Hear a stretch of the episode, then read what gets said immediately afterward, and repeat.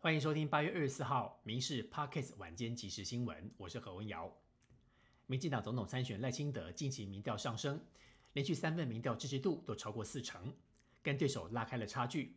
最新的地下赌盘已经开出，赖清德让柯文哲八十万的盘势。前国民党立委蔡正元直言，选战已经进入乐色时间。不过，民进党秘书长徐立明在中常会当中提醒党公职，说国民党会有一定程度的整合，没有乐观的本钱。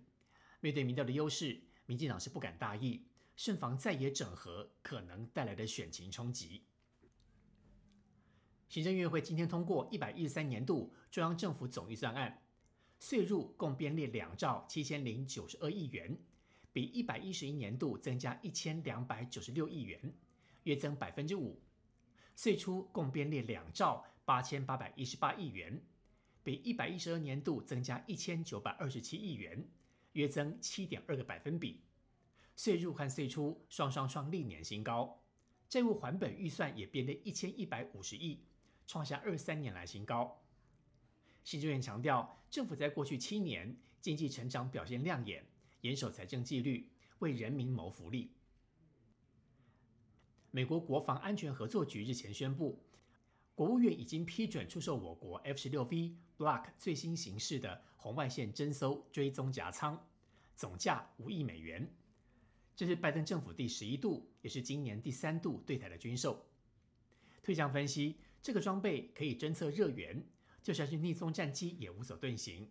可以大幅强化空中的战力，应对中国战机的袭扰，提升空防，强化空扰，应对解放军日渐增加的空中骚扰，是国军的当务之急。中国国家主席习近平这两天出访南非参加金砖会议，不过他的行为表现似乎不如预期。除了步履蹒跚、面容憔悴、临时缺席大会发言之外，昨天有媒体甚至捕捉到他不知所措、与人握手反应迟缓的模样。今年六月才满七十岁的习近平，健康状况是否亮起了红灯，引发讨论。今天凌晨，北朝鲜以弹道飞弹发射的技术发射了一枚飞行物，但是在升空数分钟之后就在空中分解，发射宣告失败。北朝鲜官媒宣布，这是继今年五月三十一号之后第二次的发射军事侦察卫星。不过，面对连续两次发射卫星失败，北朝鲜官方强调会在今年十月份挑战第三次的发射。而目前，美韩两国正在进行已知自由护盾联合军演。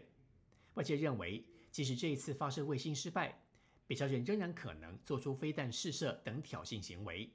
邻近的国家不可掉以轻心。台北市出现第二例登革热本土病例，根据初步的疫调，这名染疫的文山区六十多岁的男性，在潜伏期当中没有出国，也没有到中南部，也就是说，这名男子的感染源不明，是否不敢掉以轻心，立刻开始了应变中心。也加强邻里的清消，累计到现在，全国登革热本土病例已经超过两千例。登革热疫情延烧到北部，伤寒也入侵。机关署星期三宣布，今年首例本土伤寒确诊病例，同样是北部三十多岁的男性，目前住院治疗当中。而病患本身没有旅游史，感染源不明。累计今年已经有六例伤寒病例，其余五例都是境外引入。又有台风要来了吗？菲律宾东方海面热带性低气压最快明天有机会形成今年第九号台风苏拉。根据各国模式的预测，目前热带系统持续在菲律宾东南海面打转，路径仍然无法确定。不过，在热带系统接近台湾的过程当中，会对东南部带来雨势。从周末开始，东南部地区包括绿岛、兰屿、恒春就开始注意长浪。以上新闻由民事新闻部制作，感谢您的收听。更多新闻内容，请上民事新闻官网搜寻。